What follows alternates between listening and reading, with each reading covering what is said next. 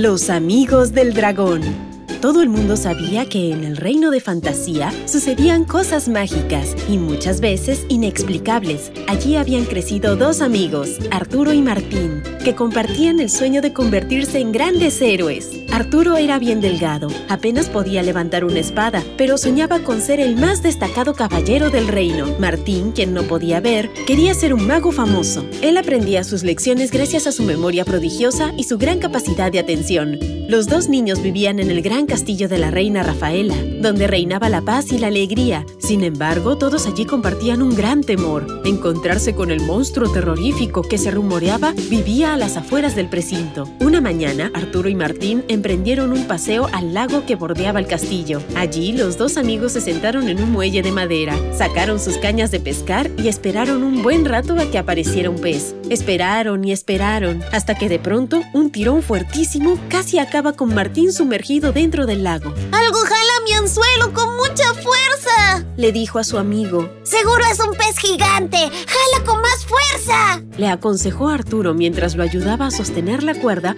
Los niños jalaron y jalaron sin darse por vencidos, hasta que una figura enorme y oscura empezó a salir del lago. Era un enorme dragón azul. Arturo, asustado, cogió del brazo a su amigo para escapar, pero Martín lo detuvo. Su fino oído había escuchado algo. Arturo, no te vayas. Nos está saludando. Alertó Martín. Arturo, atemorizado, volteó a mirar al dragón. El monstruo tímidamente lo saludó. Oh, hola, hola. Yo soy Dante el dragón. Martín, con mucha cortesía, respondió al saludo. Hola Dante, nosotros somos Arturo y Martín. Es un gusto conocerte. El dragón les contó que vivía en el fondo del lago, que amaba salir a volar por las tardes sobre los campos que rodeaban al castillo. Sin embargo, llevaba una enorme tristeza en el corazón. Cuando las personas lo veían volar, huían corriendo, aterrorizados por aquella bestia azul. Tras escuchar esto, a Martín se le ocurrió una idea. Si vienes con nosotros y te presentamos formalmente, todos podrían conocerte mejor.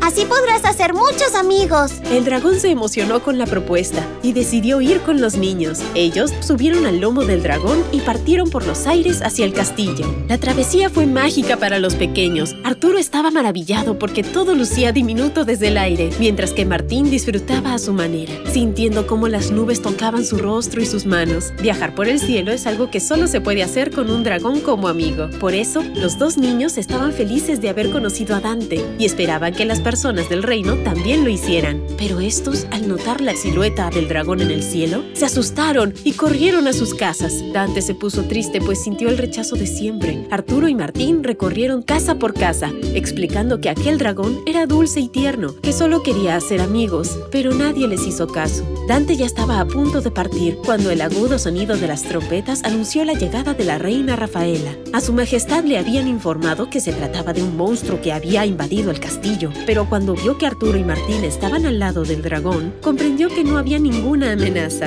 Arturo le susurró a Martín que la reina estaba frente a ellos, así que ambos la saludaron con una reverencia. Pero Dante, quien no conocía las costumbres humanas, solo atinó a decir, Hola señora, soy Dante. La reina, con una sonrisa en el rostro, le devolvió el saludo. Buenos días, señor dragón. Bienvenido a mi reino. Los pobladores, al ver el gesto amable, salieron de sus casas. Ella los reunió y les dijo, Queridos súbditos, ¿por qué se esconden y rechazan a alguien que les ofrece amistad? Nadie supo qué responder. Muchas veces nos dejamos guiar por las apariencias y eso no debe pasar. ¿Cómo se sentirían si les hicieran lo mismo a ustedes? Los pobladores del reino pidieron disculpas al dragón, que no era nada rencoroso. Al contrario, estaba feliz de interactuar con tantas personas. Antes de regresar a su trono, la reina Rafaela felicitó a Arturo y Martín. Niños, ustedes son pequeños, pero hoy han enseñado una gran lección hay que tratar a todos con gentileza y amabilidad, aprender a ponernos en su lugar y no dejarnos llevar por los prejuicios. Lo que cuenta a la hora de juzgar a una persona es su forma de ser y cómo nos sentimos cuando estamos con ella. Todos alabaron la sabiduría de su majestad y la noble acción de los niños, quienes desde ese momento fueron reconocidos en todo el reino como los héroes que se convirtieron en los primeros amigos del dragón azul del lago. Fin.